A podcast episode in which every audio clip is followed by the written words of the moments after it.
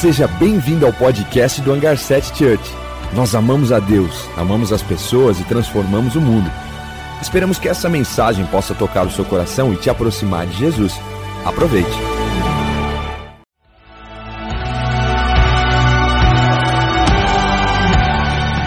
Seja bem-vindo ao podcast do Hangar 7 Church. Nós amamos a Deus, amamos as pessoas e transformamos o mundo. Esperamos que essa mensagem possa tocar o seu coração e te aproximar de Jesus. Aproveite.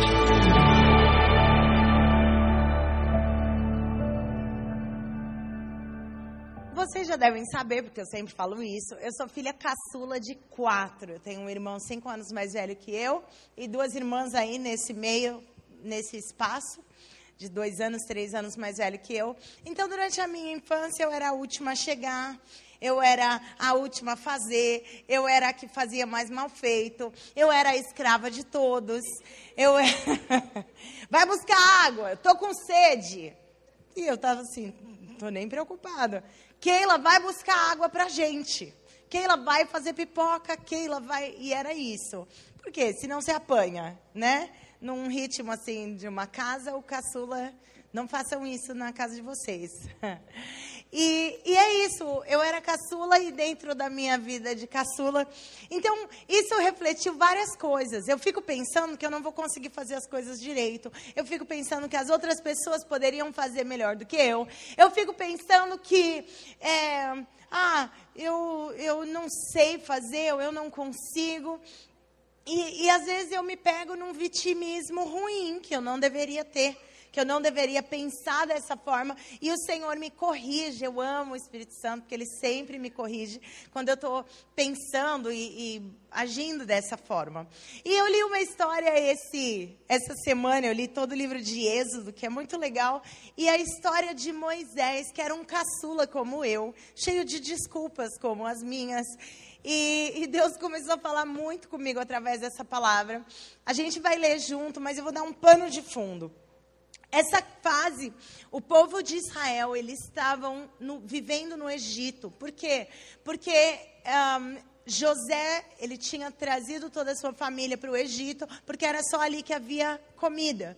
Então, eles viveram na terra de Gósen e ali eles viveram por muitos anos. Só que o faraó, ele olhava para o povo de Israel e via que era um povo forte. Ele falou assim: a gente vai subjugar esse povo. Esse povo vai se tornar o nosso escravo. E como escravos, então, eles vão ter as piores tarefas e eles vão viver em servidão. E o povo de Israel começou a viver em, em, servidão no Egito. Eles se levantaram em clamor, eles começaram a pedir socorro para Deus. Você sabia que Deus ouve o seu pedido de socorro?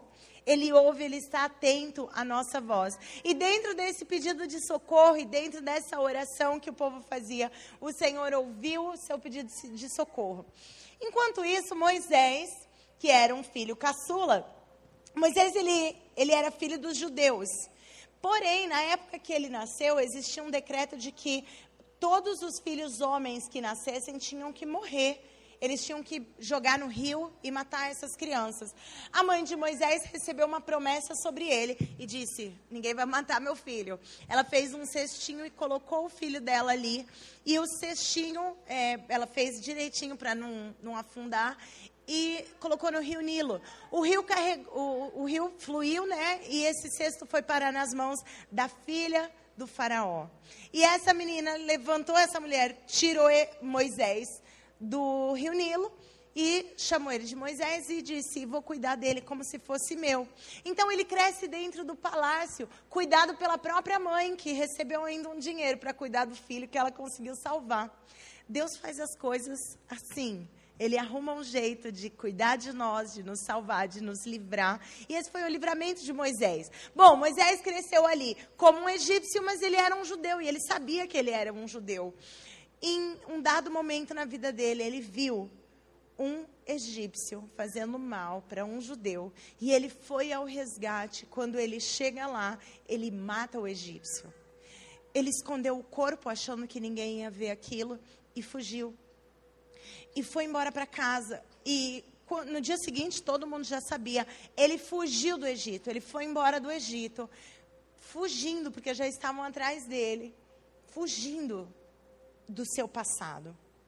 Esse é o pano de fundo. Agora Moisés chega em Midian, encontra uma família e começa a habitar ali, se casa. E ele estava vivendo a vida dele bem tranquilo, bem de boa. Ele se tornou um pastor de ovelhas.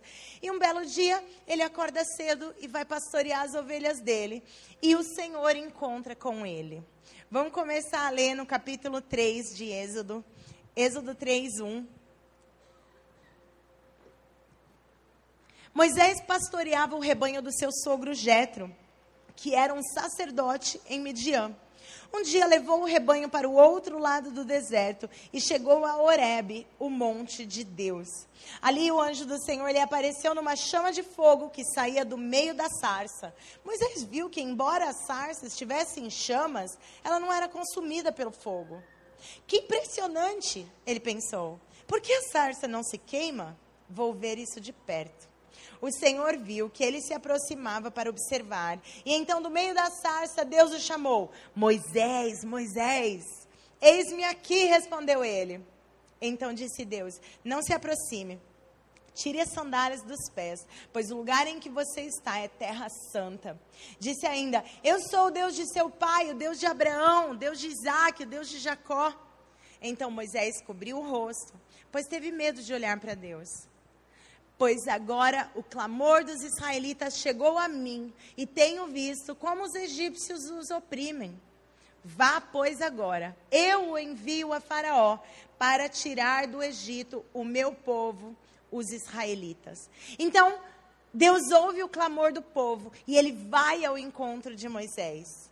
Moisés acordou um dia tranquilo e foi trabalhar. Mas o Senhor escolhe encontrar Moisés no dia a dia dele. O Senhor escolhe nos encontrar no nosso dia a dia. A gente tem que parar de viver a vida só no, no, no, dia a dia. Eu vou, eu acordo, eu trabalho, eu pago conta, eu volto, eu durmo. A gente precisa entender que Deus quer nos encontrar num belo dia que eu fui trabalhar. Deus quer nos encontrar num dia normal em que eu estou apenas pagando minhas contas e cuidando da minha vida. Deus quer nos encontrar porque Ele tem uma missão para gente.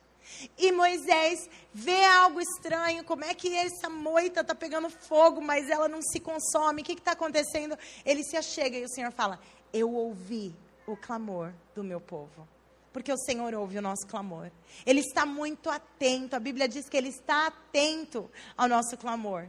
Jeremias 33, 3 diz: Clame a mim, e eu vou te responder, e eu vou te anunciar coisas grandiosas e firmes que você não conhece. Então, Ele está disposto a nos ouvir e nos responder. E nessa resposta, Ele chega a Moisés e Ele vai dar uma missão: Você vai tirar o meu povo do sofrimento. Sabe que todos nós temos essa missão?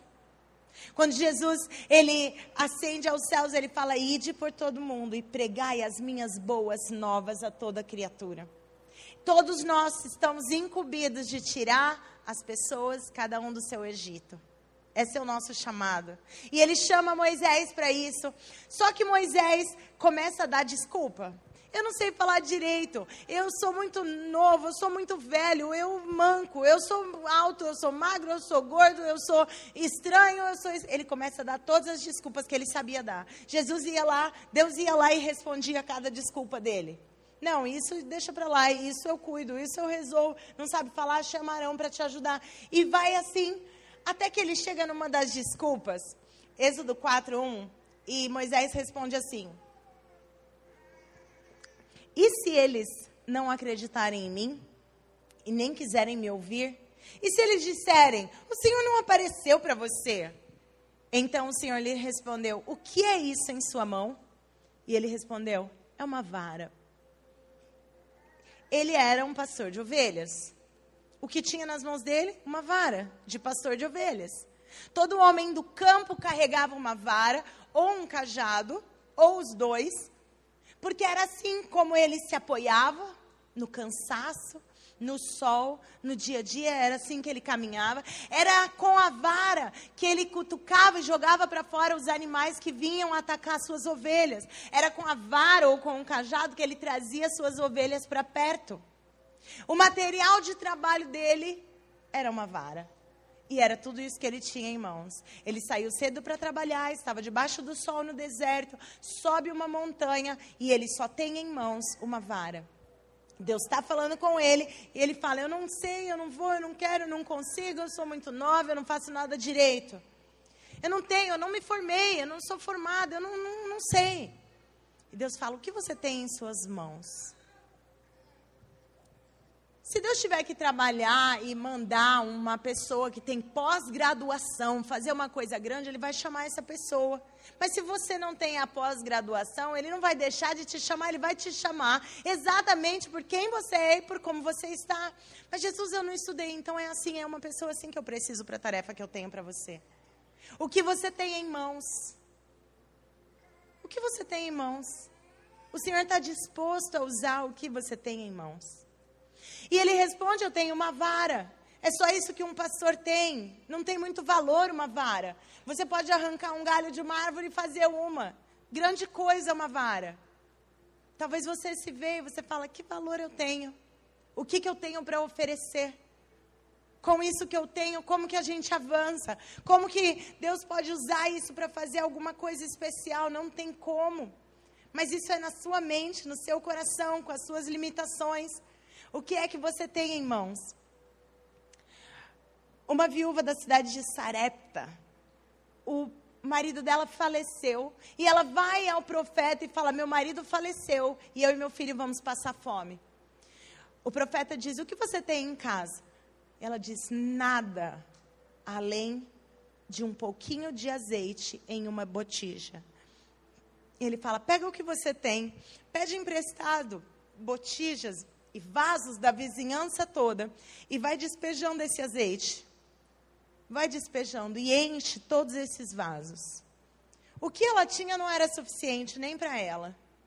O que ela tinha não era grande coisa. Ei, o que tem nas suas mãos não é grande coisa, mas nas mãos do Senhor, se você disser sim para Jesus, o que você tem nas mãos dele se torna grande. E aí vai, ela vai preenchendo e enche todos aqueles vasos e pergunta para ele, e agora? Ela, ele diz assim, vai lá e vende e vive do resto. Nas suas mãos não é grande coisa, é só uma vara. Mas nas mãos do Senhor pode, pode se tornar algo grande. Acontece com Jesus também. Jesus chama os discípulos e fala assim: Ei, vai alimentar essa multidão toda. Essa multidão toda está aqui e eles têm fome, vai alimentar eles. O povo responde, os discípulos, mas a gente não tem nada. Não tem o dinheiro que a gente tem, não seria suficiente. Jesus fala, o que, vocês têm nas mãos? Ah, um menino ali tem cinco pães e dois peixes, só isso. O que, que é cinco pães e dois peixes? O que, que é os meus talentos e as minhas capacidades? Ou a minha incapacidade? O que são as minhas limitações? O que são os dons que Deus me deu que eu menosprezo? Cinco pães e dois peixes não é suficiente para grande coisa. Deus fala: ah, cinco pães está ótimo.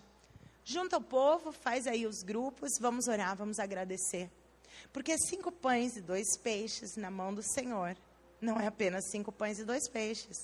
Nas mãos do Senhor, multiplica e é transformado. O que sou eu sem as mãos do Senhor? Mas nas mãos do Senhor eu me torno uma mulher de Deus, usada para a glória de Jesus. Mas o que sou eu sem as mãos de Deus? Não é grande coisa. Então, a gente já percebe que uma vara nas mãos de Moisés é só uma vara, é só uma vara de um pastor. Mas olha o que acontece nas mãos do Senhor. Ainda que eu olhe e falo, não tenho nada, eu não sou nada, eu não consigo.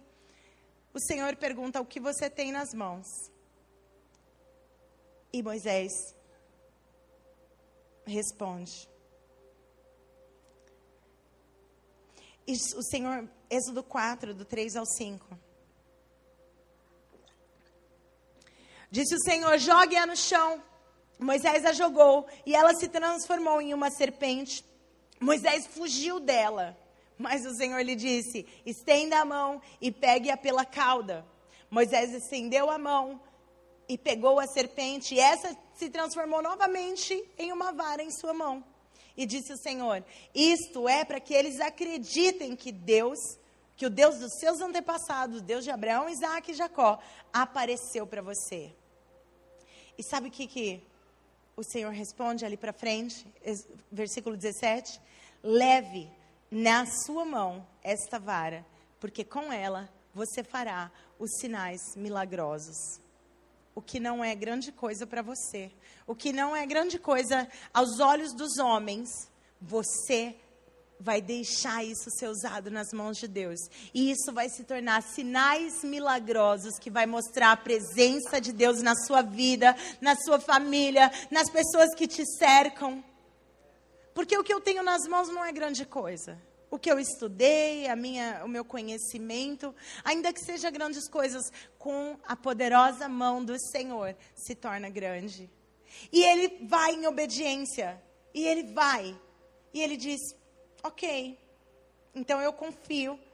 Vamos lá não sei o que o Senhor quer, mas vamos. Então ele vai e se apresenta em primeiro aos homens de Israel. E ele fala: Olha, Deus me trouxe aqui, ele vai tirar o povo do Egito. Olha só os sinais. E ele mostra a, a, a vara no chão, ela se torna em serpente. Um outro sinal, ele colocava a mão assim no peito dele. Quando ele tirava a mão, saía leprosa. Quando ele colocava de volta a mão, saía sã. E ele mostra esses sinais e o povo de Israel diz: Yes, Deus ouviu o nosso clamor, graças a Deus, então vamos. Ele pega Arão e vai lá diante de Faraó e apresenta de novo os sinais e põe a mão, e a mão leprosa, e a mão curada. Quando ele joga a vara no chão, ela se torna uma ser serpente. Mas olha o que Faraó faz: ele chama os feiticeiros e os homens ali daquele lugar e ele fala: faça também essas mágicas. E os homens fazem. E a vara dos homens também se transforma em serpente. Eu acho que eu ia entrar em choque, né? Deus, eu achei uma boa ideia essa coisa da vara quando você falou lá, mas você não tinha avisado que eles também iam fazer. Não tem coisa que a gente olha e fala, Deus, socorro, o que, que a gente vai fazer agora? Tem hora que eu olho e eu começo a entrar em choque, começo a entrar em pânico. E eu começo aqui dentro e falo, Jesus, eu estou desesperada. Jesus, o que, que você vai fazer agora? Não tem para onde correr. Eu obedeci, mas ó, você não, não.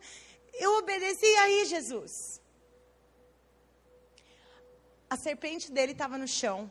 A vara daqueles homens estavam todos ali como serpente. A serpente nas mãos de Deus engoliu a serpente dos homens. Engoliu aquelas serpentes daqueles mágicos, daqueles homens que estavam afrontando o poder de Deus. Se você já viu alguém fantasiado de faraó, você sabe que a peça do, da cabeça dele, como a coroa dele, tinha uma serpente. A serpente simbolizava a soberania de faraó. Deus se mostra mais soberano do que faraó. Muitas vezes eu estou em pânico com alguma coisa que eu não estou entendendo. Como Moisés teve medo da serpente. Mas Deus fala: Ei, shh, eu estou cuidando está sob o meu controle, não é sob o seu controle. Não é o que você está pensando, é sob o meu controle e eu estou cuidando. Eu disse para você fazer, obedeça. Vá no que eu tenho falado. E aí, Moisés, é, o faraó ele não fica tão assim. Moisés sai da presença dele ele chama os capatazes e resolve piorar as coisas. Já percebeu quando você está caminhando em obediência? Você fala, eu já estou indo à igreja há tanto tempo, eu já estou fazendo isso e aquilo, e daqui a pouco você vê as coisas piorarem. E a sugestão que o inimigo põe na sua mente é: não está valendo a pena. Para que, que você está se dedicando na igreja? Você está indo, desde que você começou, as coisas só pioram. E se as coisas piorarem antes de melhorar? E se a coisa piorar? E se o negócio novo, o investimento que você colocou toda a sua confiança ali, não der certo? E se tudo que você está fazendo para o seu casamento dá certo, daqui a pouco a coisa parece que piorou? Senhor, socorro. E se as coisas piorarem? E foi isso que aconteceu. Olha só no capítulo 4. A gente vai ler do no capítulo 5, perdão, 5 do 6 ao 9. Olha só o que, que, o que, que Faraó faz. No mesmo dia, Faraó deu a seguinte ordem aos feitores e capatazes responsáveis pelo povo: Não forneçam mais palha ao povo para fazer tijolos, como vocês faziam antes. Eles que tratem de ajuntar a palha, mas exijam que continuem a fazer a mesma quantidade de tijolos. Não reduzam a cota. São preguiçosos e por isso estão clamando: iremos oferecer sacrifícios ao nosso Deus. Aumentem a carga de trabalho dessa gente para que cumpram suas tarefas e não deem atenção às mentiras. Olha só. Quantas vezes você está caminhando no que Deus te disse e o que o inimigo está soprando e sugerindo na sua mente é: isso que você está fazendo não vale nada. Pare com isso. Larga a sua fidelidade. A esposa de Jó disse para mim, disse para ele, de, ela respondeu a ele: Ei, você ainda mantém sua fidelidade a Deus? Amaldiçoa seu Deus e morre. Jó estava em sofrimento. Ele fala: Não, não fala bobagem. Você está falando como uma pessoa que ficou louca. Eu vou aceitar isso e vou permanecer no Senhor.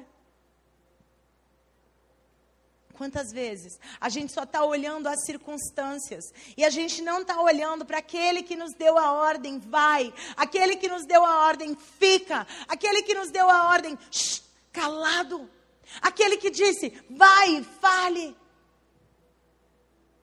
Quantas vezes, em vez de ouvir a voz do Senhor, a gente está ouvindo as sugestões? Faraó disse assim: vocês estão ouvindo e dando ouvido a mentiras. Quantas vezes, por olhar as circunstâncias, a gente toma a palavra de Deus como uma mentira, apenas para quebrar a cara de novo? Não, se Deus disse, a palavra de Deus é verdade. Ele é o caminho, a verdade e a vida. Pedro olha para Jesus, Jesus diz assim: Viu, vocês, o pessoal está me abandonando, vocês também vão me abandonar? Pedro disse: Não, só você tem as palavras de vida eterna. Uh -uh. Eu fico com você, Jesus, eu permaneço. Se as coisas piorarem, eu permaneço. Eu olho nos seus olhos e eu continuo. Eu ouço o que você diz e eu vou permanecer. Eu não vou abandonar, eu não vou esquecer, eu não vou deixar. Eu não vou tomar a tua palavra como mentira. Eu não vou ouvir as sugestões que o inimigo está colocando na minha mente. Eu vou manter os meus olhos no Senhor.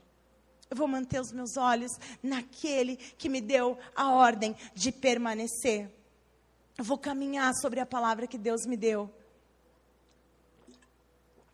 Jesus ele chama os discípulos após a multiplicação. Ele fala assim: "Ei, subam no barco e atravessem para o outro lado. Eu vou ficar aqui, eu vou orar um pouco, daqui a pouco eu encontro com vocês." Eles sobem e obedecem à palavra de Deus. Eles obedecem. Jesus mandou a gente ir, a gente vai. Porque aqui, ó, obediência. Eles obedecem, eles estão no barco, começa a tempestade. E começa trovão, e começa chuva forte. O, o, o, barco começa a parecer que vai afundar. Eles já estão amedrontados. E eles olham ao longe e falam: é um fantasma. Eles estão vendo alguma coisa. Quando a gente está em pânico, quando a gente está com medo, quando a gente está em choque, tudo vira fantasma. É Jesus lá e você está vendo um fantasma. Você não está clamando, você não está pedindo, Jesus está vindo ao seu encontro e você está. É um fantasma, não pode ser, não pode ser Jesus. Jesus, não, ninguém anda pelas águas, não pode ser. Ei, é Jesus vindo ao seu encontro. Para você está parecendo um fantasma, mas é Jesus vindo ao seu encontro. E Jesus está vindo de longe, Pedro olha, ei, é Jesus. Jesus, se for você, me chama para ir ao teu encontro. E Jesus fala: vem. Jesus deu uma ordem e eu estou obedecendo. Pedro fala, e ele sai do barco e ele começa a andar sobre as águas. E aquilo era inesperado, ninguém estava esperando, ele não achava que ele poderia, mas ele está com os olhos de Jesus e ele está andando sobre as águas. Eu acho que ele anda um bom pedaço, porque Jesus devia estar bem longe, para eu achar que eu, para eu confundir Jesus com assombração, era para estar longe. Então ele está andando sobre as águas, ele está olhando e ele mantém os olhos em Jesus. Se eu estiver andando sobre as águas, eu tenho medo. Mas se eu estiver andando sobre a palavra de Jesus, então eu posso confiar. É diferente. Eu posso chegar na praia e falar assim: vou começar a andar sobre as águas. Mas, viu, eu não vou sair do lugar, eu vou afundando. Agora, se Jesus falar, filha, vem, filha, faça, filha, responda, filha, não responda, filha, calado, filha, obedeça. E eu caminhar essa palavra é como se eu estivesse andando sobre as águas. Porque se eu caminhar em obediência, o milagre acontece. E ele caminha sobre a palavra que Deus deu. Assim como Moisés vai em obediência e caminha sobre a palavra, vai e fala com Faraó. Ele é avisado que Faraó ia fechar o coração, ele já sabia. Faraó era obstinado, então ele fecha o coração. Mas ele permanece na palavra que o Senhor deu a ele. E ele vai. Será que eu e você vamos caminhar na palavra que Deus nos deu? Será que a gente permanece? E e o número três é isso. Você escolhe permanecer? São três perguntas essa noite. A primeira pergunta: o que você tem em suas mãos? O que você tem? A segunda pergunta: e se a coisa piorar antes de melhorar? E a terceira: você permanece?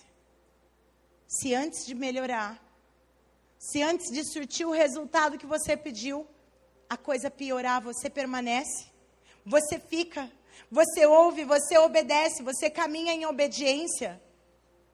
Porque pode ser que você está caminhando no que o Senhor te disse, mas as circunstâncias estão assustadoras. Assim como Pedro estava caminhando na palavra. E ele, enquanto olhava para Jesus, ele não tropeçou, não caiu, não afundou. Mas quando ele começa a olhar a tempestade, a Bíblia diz que ele começa a afundar. Quando foi que a gente parou de olhar para Jesus e começou a afundar? Quando foi? Por que foi? Qual a circunstância que eu comecei a exaltar maior do que o meu próprio Deus? Uh -uh. Eu vou olhar para meu Jesus e eu vou permanecer nele. Além de Conan tem uma música que eu gosto muito e o trecho da música diz: Simples obediência, ou a obediência simples muda a história. Moisés caminhou em, em uma obediência, ainda que era fora do natural para ele. Ainda que ele tivesse todas as desculpas, ele caminhou na obediência. Pedro caminhou sobre a palavra e ele pôde andar sobre as águas como ninguém mais.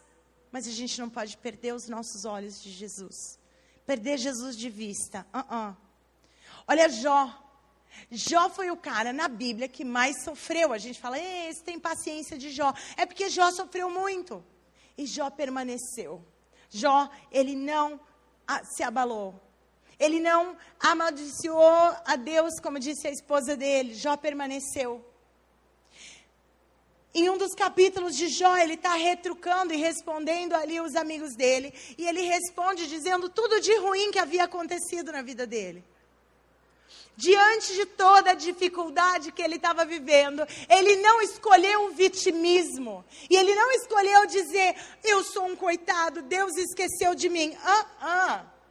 Diante de tudo que ele estava vivendo, ele disse: Ei, meus filhos morreram, minha esposa olha para mim, as pessoas têm desdém, têm nojo de mim, mas posso dizer uma coisa: eu sei que o meu redentor vive e ele ainda se levantará ao meu favor.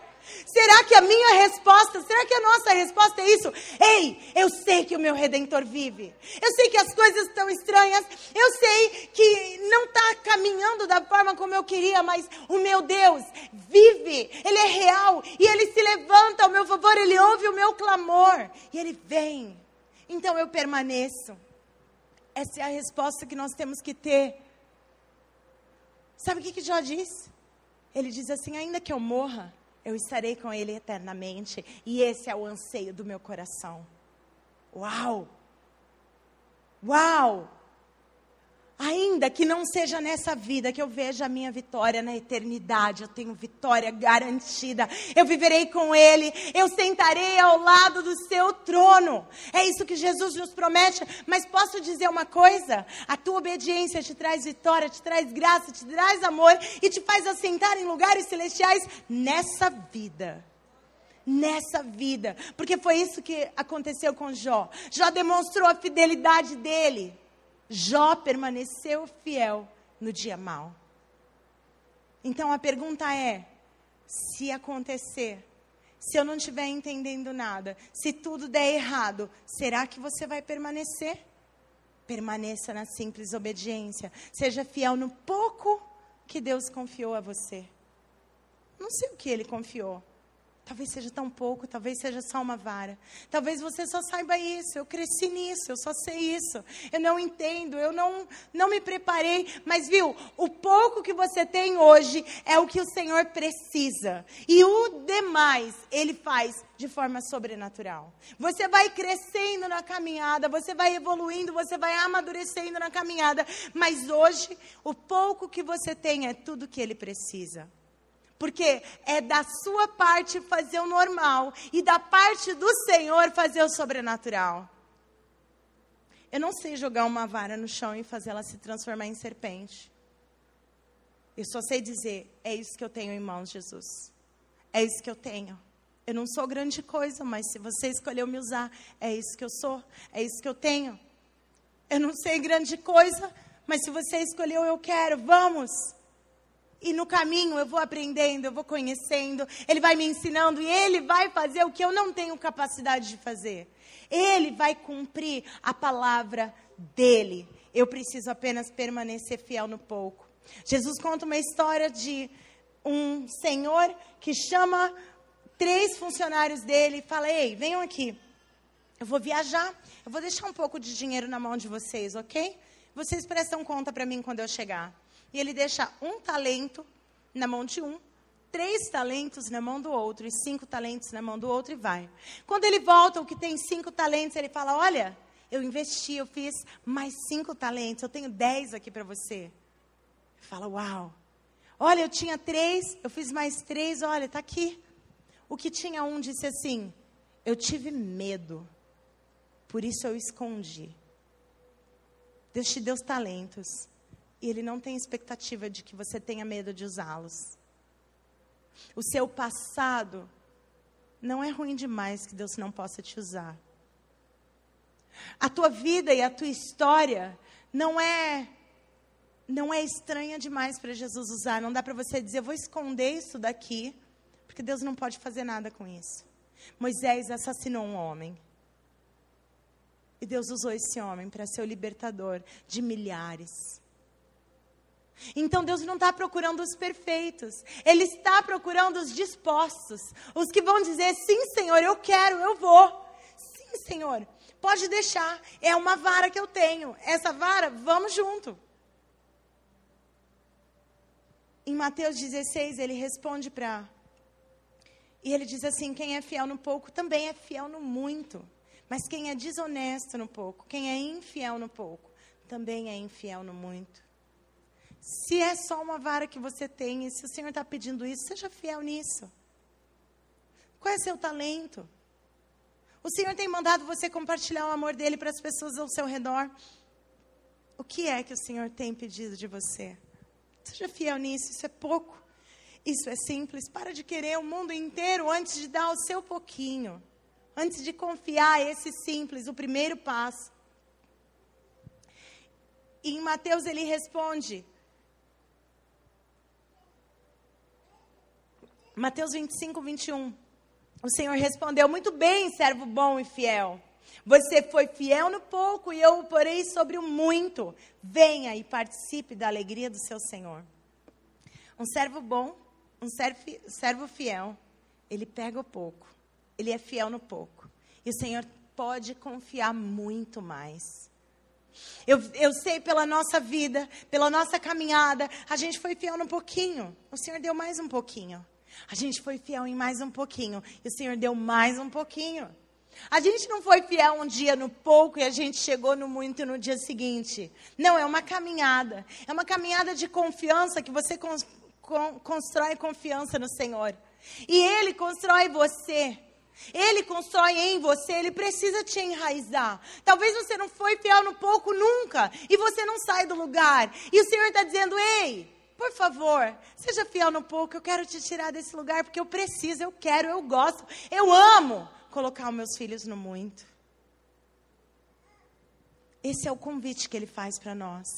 Ele não se atrasa em cumprir a sua vontade. Ele não se atrasa em cumprir as suas promessas. Ele é fiel e justo. Ele é bom e verdadeiro e ele cumpre o que ele prometeu. Ele não nos deixa, ele não nos abandona. Ele não acha que o que nós temos é pouco, porque ele é suficiente para fazer o impossível.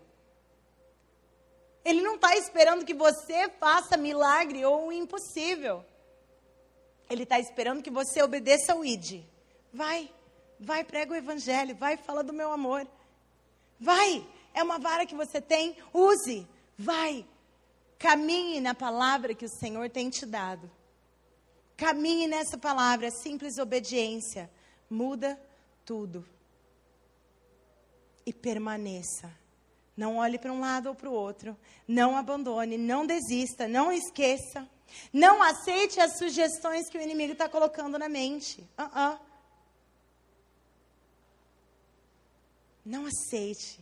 Ouça a voz do Senhor que te chama sobre as águas. Fica em pé comigo.